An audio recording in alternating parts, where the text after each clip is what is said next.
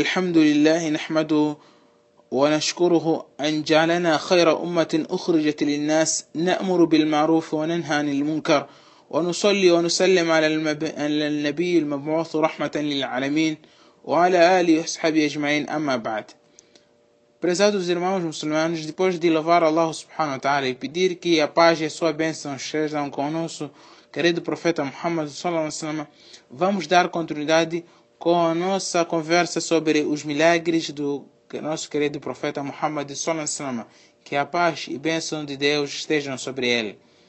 Dentre os milagres que constam nos livros de hadith da parte do profeta Muhammad sallallahu é que ele, uma certa vez, falou com a árvore. Isto aconteceu depois de ele ter convidado um beduíno a aceitar o Islão e aceitar que Muhammad é mensageiro de Deus. O beduíno perguntou pela sua vez quem poderia testemunhar que você é mensageiro de Deus, ou Muhammad.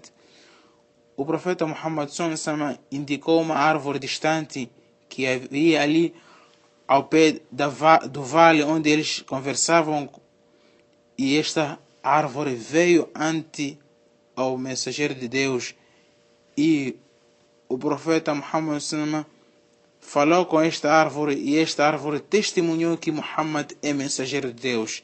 E o beduíno aceitou o Islã e disse que eu aceitei o Islã vou também convidar o meu povo. Se eles aceitarem virei com eles todos. Este é, uma, este é, uma das, é um dos milagres do nosso querido profeta Muhammad. Como também teve vários milagres, dentre esses é a bênção que ele colocava na comida com a permissão de Allah subhanahu wa ta'ala. Pois consta que certa vez colocou a bênção numa comida, era uma quantidade de cevada de, 500, de 550 gramas e que dela alimentaram-se 80 pessoas, 80 homens. E 80 homens, prezados irmãos, não é suficiente alimentar-se de 550 gramas. Isso foi um milagre.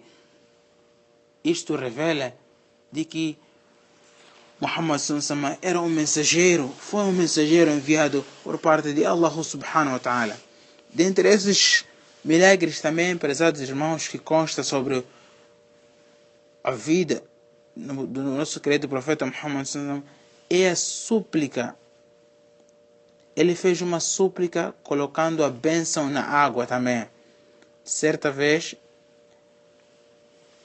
os sahabes, ele e os seus companheiros saíram para uma batalha e que o profeta Muhammad encontrava-se fazendo ablução e os restantes dos seus companheiros queixaram-se que havia problemas de falta de água. A água não era suficiente, apenas tinha aquela água que o profeta Muhammad encontrava-se usando num recipiente, usando para fazer ablução. E o profeta Sunsama, pela sua vez, colocou a sua mão dentro deste recipiente e a água jorava dos seus dedos, que nem uma torneira e daquele, daquele recipiente, daquela água, os sahabas beberam, porque tinham sede também, e fizeram a ablução. Era um número de 300 homens, prezados irmãos. Este também foi um dos milagres do nosso querido profeta Muhammad sallallahu Como também um dos milagres, prezados irmãos, é o seu púlpito, o seu mimbar, o seu púlpito feito de, feito de tronco de, de tamareira, que chorou quando o profeta Muhammad quis fazer um khutbah, quis fazer um sermão depois de ter trocado o púlpito antigo por um, por um outro recente.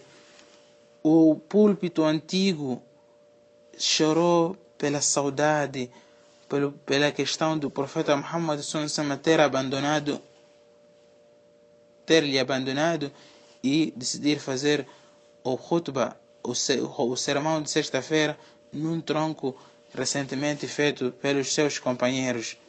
O profeta Sansama ouviu o choro deste, deste púlpito deste, deste tronco de tamareira, que esse choro ouviu-se dentro da mesquita. Os profetas tocou, acalmou este tronco para assim não continuar com os choros. Este também foi um milagre da parte do nosso querido profeta Muhammad São tantos os milagres do nosso querido profeta não vamos terminar. Só de lembrar aqui que uma certa vez Ali radiallahu teve problemas de vista, tinha problema de vista, entrou-lhe a rei durante uma das batalhas e fi, ficou adoentado. Um dos olhos ele não queixava-se de problemas de um dos olhos. O profeta Muhammad cuspiu num dos seus olhos, num dos olhos de Ali radiallahu anhu, e naquele exato momento Ali já não se queixava daquele problema de vista. Este também foi um milagre. هذا وآخر دعوانا الحمد لله رب